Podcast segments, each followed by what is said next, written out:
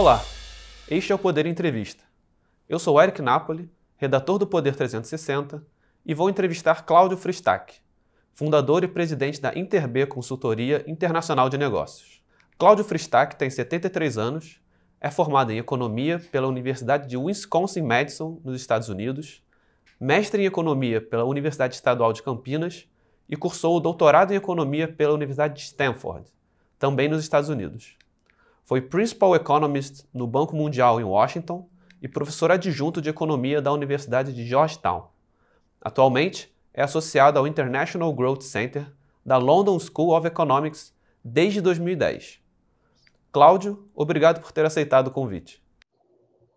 Prazer estar aqui com vocês e grato pela oportunidade. Né? Eu agradeço também a todos os web espectadores que assistem a este programa.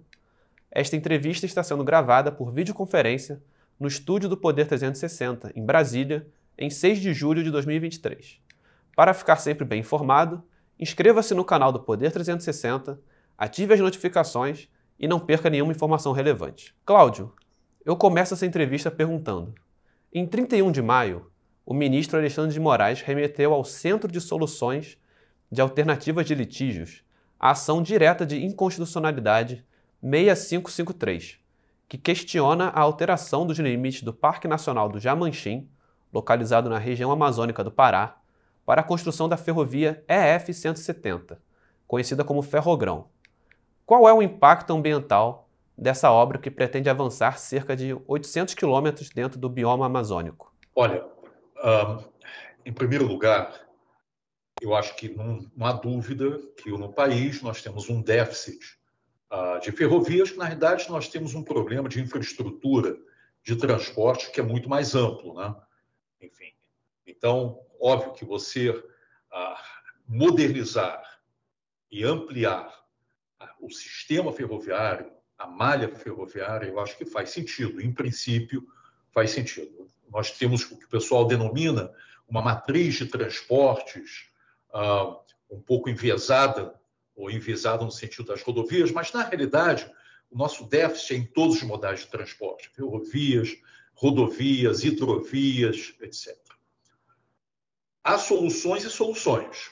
Então, a solução que está se propondo nesse caso específico, que é construir uma ferrovia de quase mil quilômetros, no, atravessando o nosso bioma mais sensível, uh, não faz sentido, em primeiro lugar, do ponto de vista econômico-financeiro. Uh, eu acho que nós temos um histórico, infelizmente, no país, mas não é só aqui no Brasil, mas principalmente também aqui no Brasil, em que a gente subestima os gastos de implantação, nós subestimamos os tempos de implantação, os riscos associados, e ao fim e ao cabo, quem paga a conta somos todos nós. Acaba sendo a união, digamos assim. Esse é um pouco do histórico que nós temos, não só de ferrovias lá atrás, uma Norte-Sul, por exemplo, que demorou quase 40 anos para terminar, e só veio a terminar efetivamente por conta de uma concessão, de duas concessões, o tramo norte, o tramo central, ao setor privado, né? no tramo norte a VLI, no tramo central a Rumo. Acabou-se por, essa, por essas empresas que no final deram vida, de fato, a essa ferrovia. Nós temos outras ferrovias, como a Transnordestina, que desde 2007, quando foi lançada, agora, melhor estimativa, quase 20 anos depois, talvez, para começar a operar um dos ramais. Né? Nós temos a FIOL, Ferrovia de Integração Oeste-Leste, que está sendo implantado. Então, são obras de grande complexidade em que sistematicamente a gente subestima os empreendedores, ou o governo, ou os desenvolvedores subestimam custos, tempos, risco. No caso específico da EF-170, chamada ferrogrão, eu acho que não é uma exceção, exatamente é, faz parte dessa regra, digamos assim. Nesse caso, tem um agravante. Nós estamos falando no bioma mais sensível e, consequentemente, custos, tempos e risco vão, ser, vão, vão se ampliar. Nós não temos o, o, esse projeto que foi submetido alguns anos atrás um, e está suspenso nesse momento, e agora o ministro Alexandre possibilitou que os estudos voltem a ser discutidos. Na verdade, esse é um projeto que não tem uma. Quando a gente fala em qualquer projeto de, de engenharia, nós temos várias fases. Né? Começa por um conceitual, depois a gente vai falando em projeto básico e, eventualmente, projeto executivo. Esse é um projeto que, mesmo o, executivo, o projeto básico, ainda é bastante preliminar, digamos assim.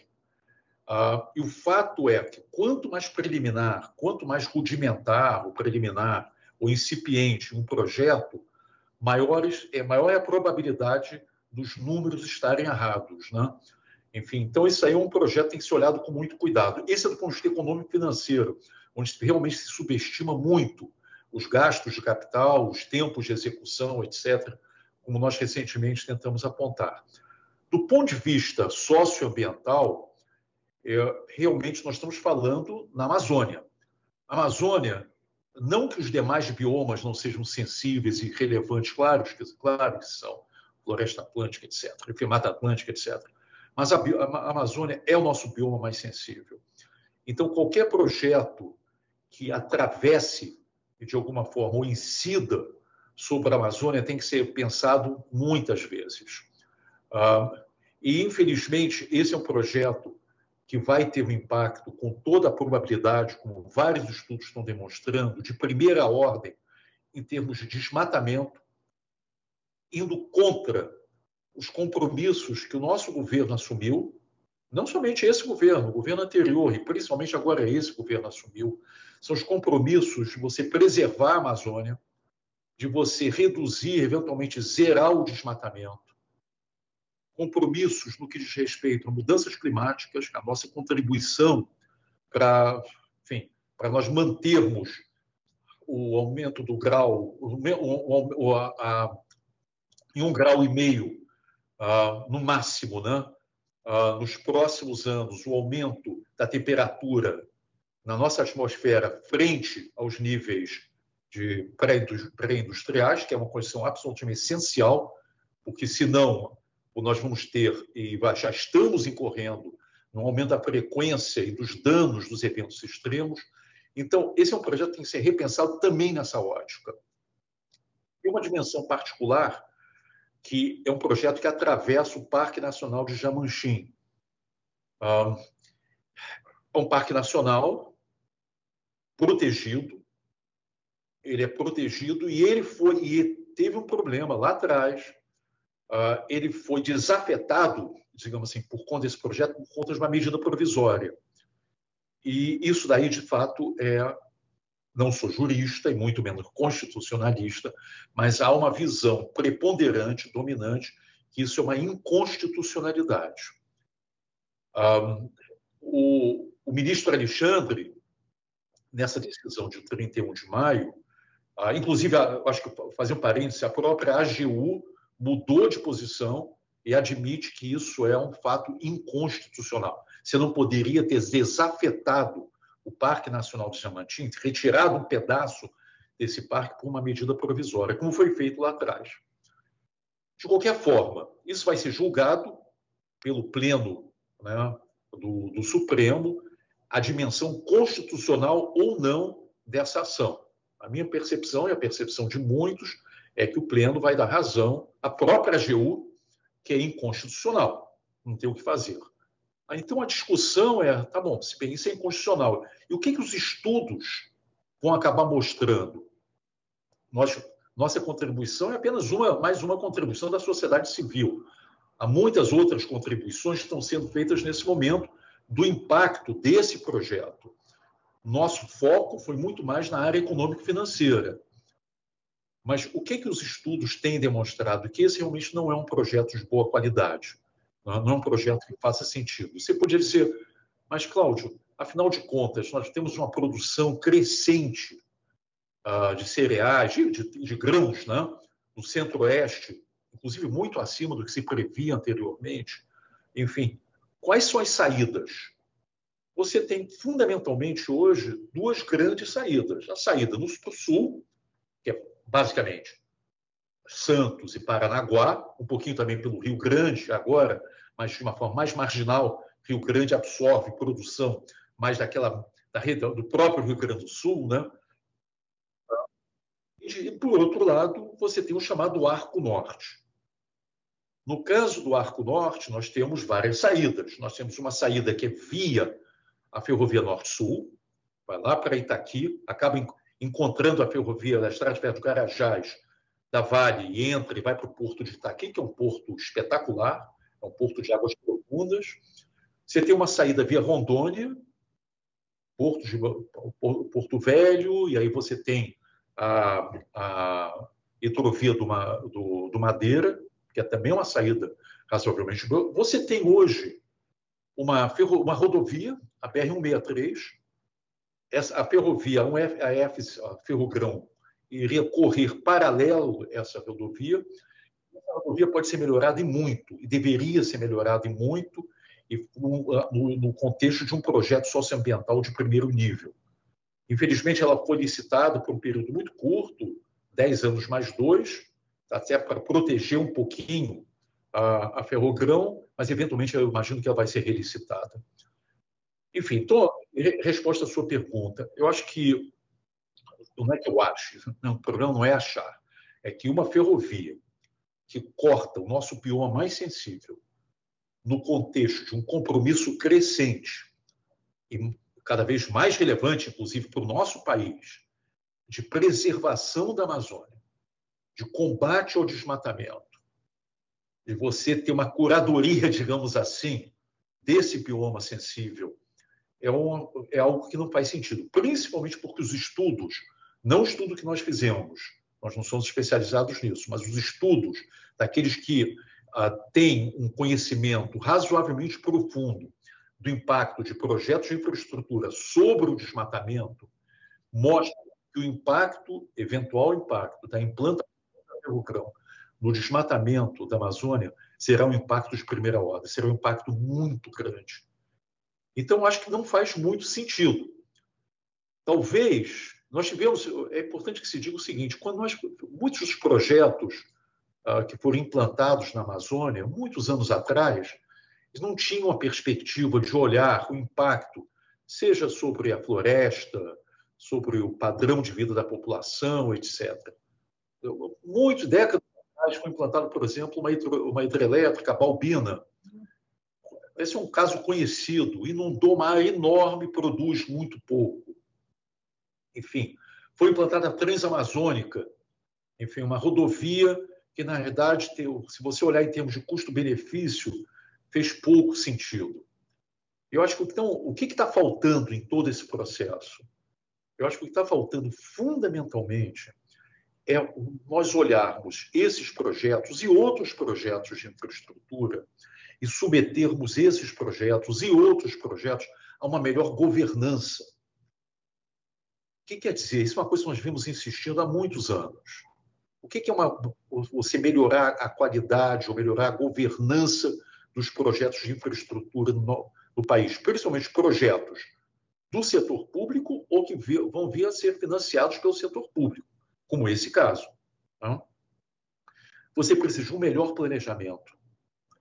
Você precisa de filtros que façam com que você faça um cálculo razoavelmente minimamente rigoroso de custo e benefício e você separe os projetos em que os benefícios efetivamente são muito superiores ao custo, deixe eles andarem, e aqueles que, inversamente, que os custos são muito superiores aos benefícios, você separa e eles não siga adiante. Sobre o planejamento, se a ferrovia for concluída, os portos do Arco Norte teriam condição de atender a demanda do agro, tal como o Porto de Santos? Olha, na realidade, eu acho que talvez exista até um pouco de confusão. O, o, o arco norte tem essas saídas, tem várias saídas.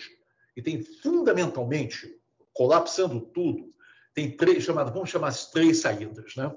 Tem uma saída via Rondônia, Porto Velho, que tem limitações. Acho que a hidrovia do Madeira pode melhorar. O sistema hidroviário do Brasil pode melhorar muito. Enfim, estamos precisando disso. Tem uma saída via Rio Tapajós, Miritituba, etc. Enfim, Rio Tapajós eventualmente chega no, no entorno de Belém, é uma saída. E a terceira, exatamente, uh, norte-sul, estrada de ferro Carajás, chega em Itaqui e sai. Existe talvez um pouco de confusão, e a saída, obviamente, a alternativa é no sul. Paranaguá, fundamentalmente Santos e Paranaguá, ambos, principalmente Paranaguá e Santos também, têm um potencial ainda muito grande. Mas existe, eu acho, talvez um pouquinho de confusão, porque as saídas do Arco Norte, elas necessariamente são direcionadas para, fundamentalmente, Europa, Oriente Médio Mediterrâneo. Por que, que você não usa as saídas do, do Arco Norte, Canal do Panamá e Ásia? Basicamente, porque, primeiro, o Canal do Panamá é uma, é uma rota, enfim, bastante cara. Tá? Quer dizer, não é, não é algo que faça sentido do ponto de vista da exportação de grãos. É uma rota basicamente usada para produtos de maior valor agregado containerizados. Segundo, você tem um regime de chuvas que muitas vezes é imprevisível e, consequentemente, você pode perder a sua janela. E ao perder a janela, janela quer dizer assim, teu lugarzinho na fila, teu lugar na fila no canal. Né? Ao perder a janela, você paga uma multa, você paga taxas extras.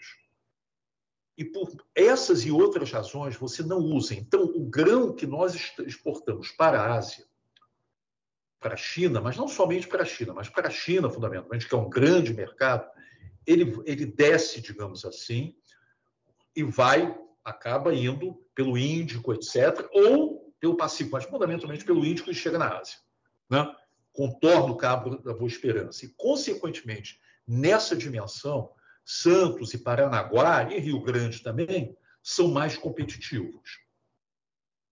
Então, existe talvez uma percepção errônea de que o Arco Norte seria uma solução para a Ásia. Não, o Arco Norte não é uma solução para a Ásia. O Arco Norte é competitivo, sim, para a Europa e o Oriente Médio, e usando o Mediterrâneo. Segundo ponto, onde é que nós temos um déficit muito grande de infraestrutura, em termos de logística de transportes. No Nordeste, Minas Gerais, e precisamos, talvez sim, de uma terceira saída, que é uma chamada saída leste. Nós não temos exatamente isso. É muito frágil ainda a nossa saída leste.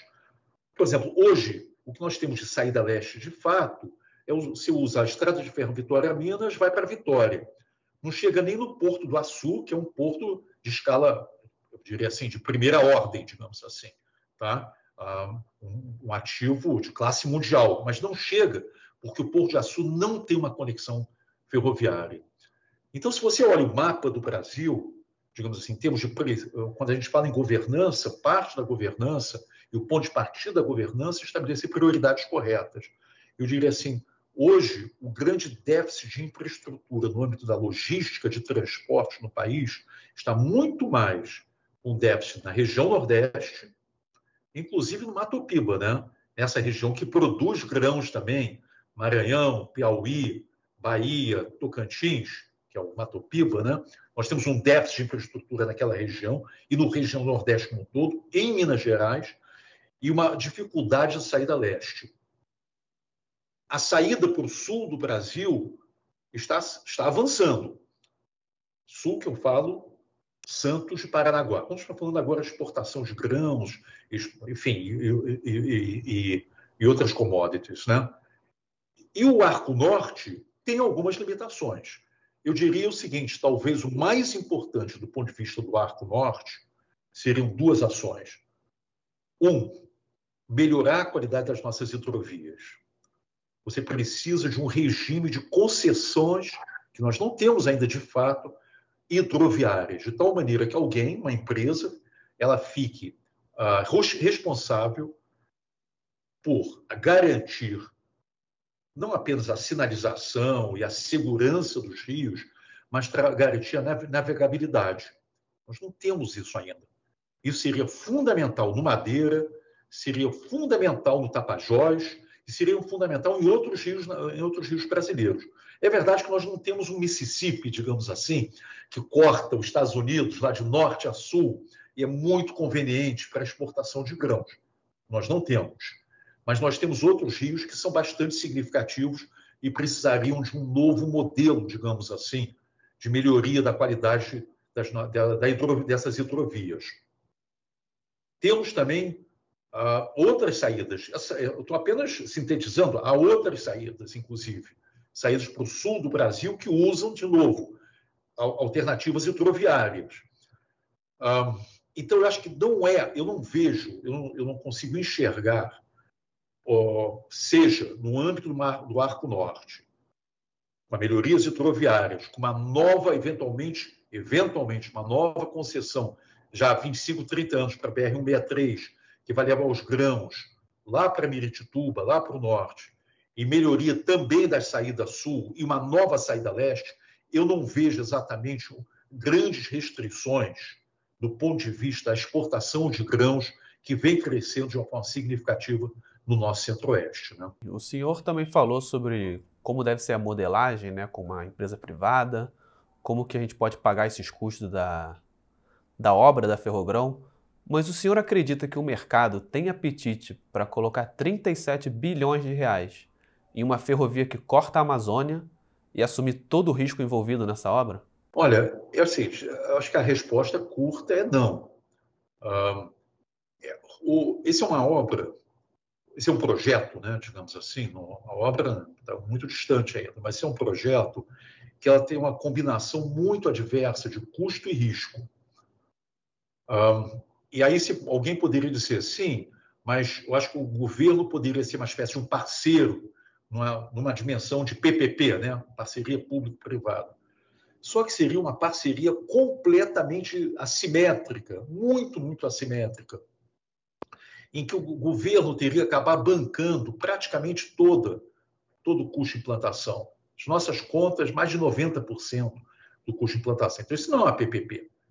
Uma parceria público-privada, normalmente você tem realmente tem aporte do governo, você tem aporte do setor privado, mas não numa proporção de 90 a 10, 90 governo, 10 setor privado. Essa é uma dimensão.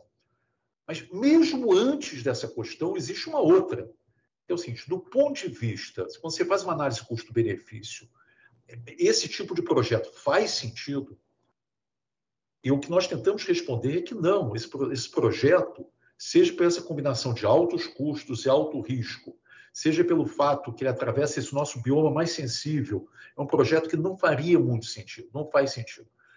Não, eu não tô, é, veja bem, eu não sou, por princípio, contra o governo ele contribuir para o CAPEX, né, o gastos de capital, despesas de capital, ou mesmo despesas de operação de alguns projetos de infraestrutura. Esse não é um. Eu vou dar um exemplo do que eu acho que onde seria uma boa alocação de recursos uh, para o governo. Tá? Uh, eu acho que talvez isso, até, talvez até construir um consenso em torno disso. Nós temos hoje no país uma crise de mobilidade urbana e metropolitana. Nós até escrevemos um trabalho recente sobre isso, né, até publicado.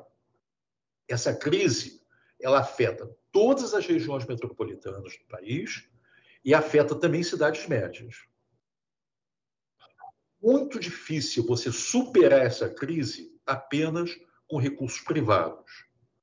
Quando você olha a experiência de outros países, a parte de mobilidade urbana, metropolitana, envolve normalmente recursos públicos para sistemas de média e alta capacidade. Então, se alguém perguntar, não, tá bom, você é contra, o que seria a favor, então? Eu diria o seguinte: hoje, talvez uma das prioridades no âmbito de transportes, esse grande bloco de infraestrutura, é a mobilidade urbana. Eu diria que isso daí faz muito mais sentido e seria muito mais prioritário do que gastos, por exemplo, você fazer uma PPP no caso, um exemplo apenas que a gente está falando, no caso da Ferrogrão. A Ferrogrão, acho que, mas mesmo outros projetos de infraestrutura teriam se pensados muito bem se o setor privado não consegue sozinho fazer e abarcar, enfim, e, e, e assumir os custos, tanto de capex, né, gasto capital, quanto de operação. É diferente no caso de mobilidade urbana. E, e quando você fala em termos de crise de mobilidade urbana, essa crise afeta fundamentalmente os mais pobres, as, aqueles que são estão mais distantes dos seus locais de trabalho, que se enfrentam nesse movimento pendular, casa, trabalho, casa, um tempo enorme, um estresse enorme. O, pouco tempo atrás, o, o, o IPEA publicou um volume onde, pela primeira vez, eu vi uma conta do impacto do estresse, não é só apenas na questão do bem-estar, claro, o bem-estar é fundamental, mas na produtividade do trabalhador. E é um impacto muito grande, é uma queda muito grande de produtividade. Afetam, obviamente, todos. Afetam todas as atividades, comércio, serviços, indústria, afeta a economia como um todo, e é algo que foi deixado de lado. Pelo contrário, muitos governos, infelizmente, uh, não é de hoje, nem é de ontem, enfim, são décadas, acabaram incentivando e priorizando o carro, né, o, o, o, o transporte individual sobre rodas, particularmente o automóvel, né?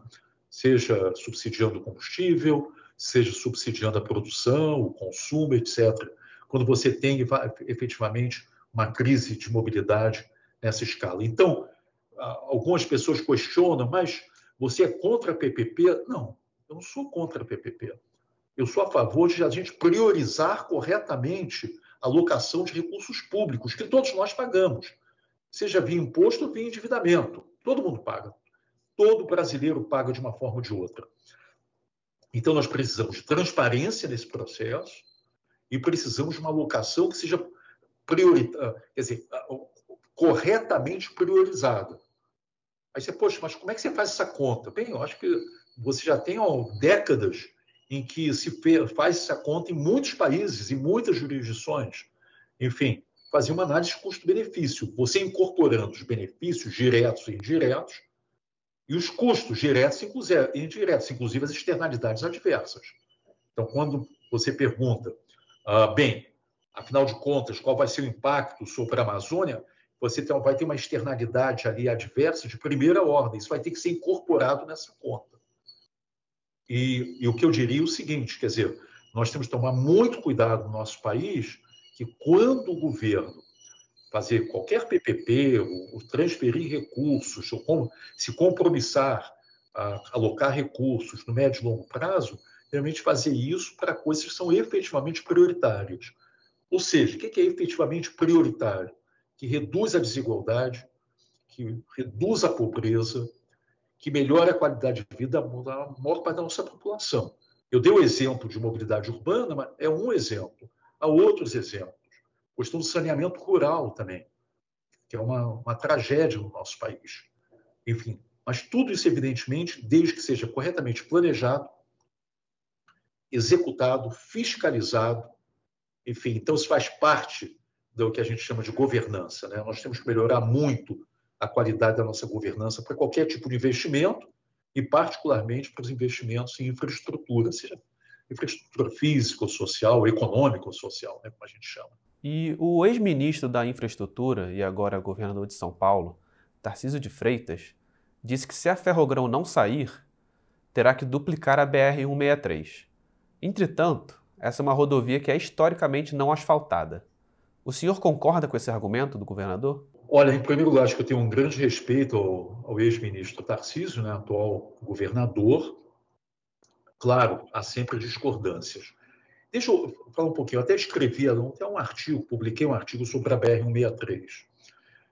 O, o modelo de concessão da BR-163, na minha perspectiva, eu coloquei isso no papel, digamos assim, né? quer dizer, argumentei isso num artigo uh, publicado né? Uh, no, no, jornal Valor Econômico, um tempo atrás, uh, é, um, é um modelo com um problema, eu diria assim, matricial, né? desde o início. Ele não poderia ter sido licitado por um período tão curto, 10 anos mais dois. Ele foi licitado por um período curto assim, porque se imaginava que após esse período a Ferrogrão estaria em operação. Bem, a Ferrogrão não vai estar em operação nem 10, nem 15, nem 20 anos, ah, pela complexidade, pelo custo, pela inviabilidade de fato do projeto, mas enfim, isso é uma coisa a ver. Mas o fato é que a concessão foi feita nesses moldes. E o que eu tinha sugerido, apenas como analista e como observador, não, faço, não fiz parte do processo de concessão, de modelagem, digamos assim, mas fiz parte, sim, dessa discussão, enquanto sociedade civil, era que, um, fosse uma concessão normal. O que é uma concessão normal? Uma concessão de 25, 30 anos. Ponto um. Ponto dois, fosse uma concessão modelo do ponto de vista socioambiental. Afinal de contas, a BR-163 sai lá de Sinop, vai lá até em cima, Miritituba, mil quilômetros. Essa BR já existia. Não é que se ia construir do zero uma BR. A BR já existia. Ela tinha parte, boa parte, o, o, o, o antigo Ministério da Infraestrutura asfaltou antes da concessão, ainda faltavam algumas coisas, mas já asfaltou, então a BR já era um fato. E o que, que era a minha proposta? Eu acho que é uma coisa meio basicamente simples. Eu disse, olha, já que ela existe, vamos concessioná-la por um período correto, 25, 30 anos. Em segundo lugar, vamos trazer uma instituição internacional como o BID ou o Banco Mundial, vamos falar, falar o Banco Interamericano de Desenvolvimento, o BID, que é muito bom em você melhorar a qualidade socioambiental de projetos de infraestrutura, tem um conhecimento muito grande, e o Banco Mundial da mesma forma, e outras instituições dessa natureza, vamos falar só para o BID Banco Mundial, que estão muito ativos aqui no Brasil, e vamos trazer o BID, por exemplo, ou Banco Mundial, o IFC, no caso, para fazer uma modelagem de um projeto socioambiental que eu diria o seguinte, exemplar, paradigma para a Amazônia. A ferrovia, a rodovia já existe.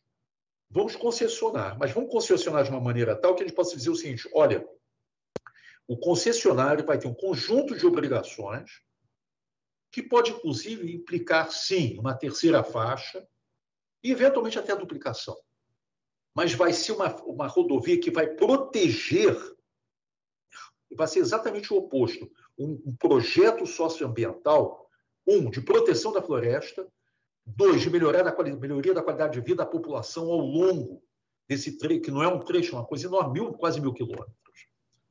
Infelizmente, essa ideia, que eu acho que não é uma ideia, afinal de contas, não é, ah, é uma coisa meio sensata, né?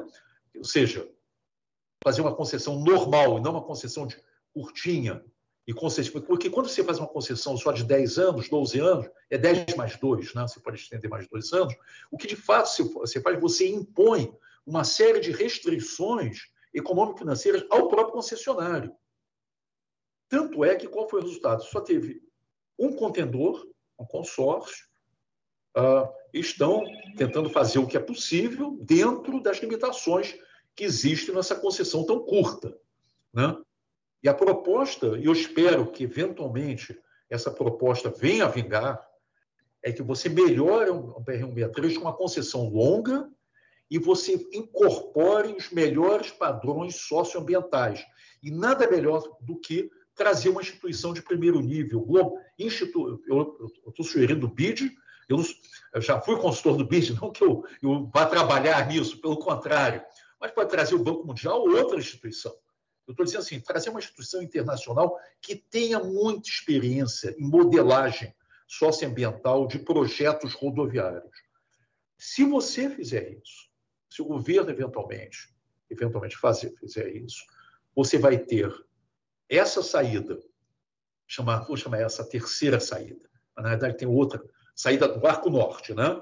Ah, ah, e se você ainda combinar isso com uma melhoria na hidrovia do Tapajós, que é importantíssimo, da mesma forma que você tem que combinar também uma melhoria, a saída via Rondônia-Porto Velho, uma melhoria na rodovia, na hidrovia do Madeira, nós vamos ampliar a capacidade, de um lado, e, ao mesmo tempo, fazer de uma forma com impacto minorado sobre a floresta. Enfim, então você tem essa saída. É uma saída que, enfim, já existe. Nesse sentido, eu acho que não há problema na duplicação. Eu, eu, e mais, não há necessidade em prazo curto de duplicação. O que o certo é, um, eventualmente fazer uma terceira faixa, melhorar a qualidade, de modo geral, dessa, dessa rodovia, melhorar a qualidade do atendimento aos caminhoneiros, às pessoas, às pessoas que estão transportando, etc. Tem muito que se pode fazer. Aliás, isso é um problema que você pode fazer no país como um todo. né? melhorar o atendimento, a qualidade do atendimento nas rodovias aos caminhoneiros, as pessoas que sacrificam em cima, dentro de uma cabine de caminhão, enfim, que acabam até, enfim, exagerando no, no número de horas de trabalho, etc., em condições muito difíceis. Eu acho que tem muito que fazer com custo relativamente baixo. E nesse caso da UBR-163, eu acho que a solução, sinceramente, com todo respeito, é óbvia. É isso. É melhorar e muito a BR-163.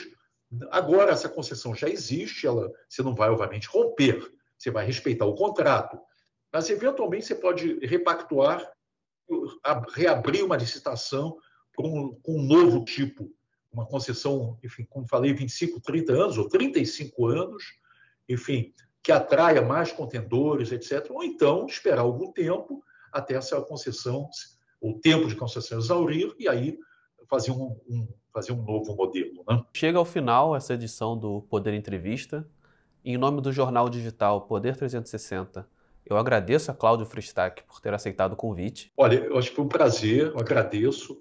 Eu acho que, fundamentalmente, eu gostaria apenas de enfatizar que todo o objetivo, o objetivo dessa discussão, de outras discussões, no contexto não apenas da, da EF-170, da Ferrogrão, mas de outros projetos, é você assim dar voz um pouco mais ativa à sociedade civil, analistas, sociedade civil de modo geral, e melhorar a qualidade dos nossos projetos, sensibilizar o poder público e sensibilizar o restante da sociedade civil para a gente sempre melhorar a qualidade dos projetos, reduzir eventualmente, gastos públicos que não fazem sentido, desperdício de recursos, enfim, e, última instância, melhorar a qualidade de vida da população e a competitividade das empresas, que é isso, em última instância, é o que todos nós queremos, né? Enfim, afinal de contas, acho que todos nós estamos pensando, enfim, num país melhor, enfim, não só no curto, mas no médio e longo prazo. Né? Eu agradeço também a todos os web espectadores que assistiram a esse programa. Essa entrevista foi gravada por videoconferência no estúdio do Jornal Digital em Brasília em 6 de julho de 2023. Para ficar sempre bem informado, inscreva-se no canal do Poder 360, ative as notificações e não perca nenhuma informação relevante. Muito obrigado e até a próxima.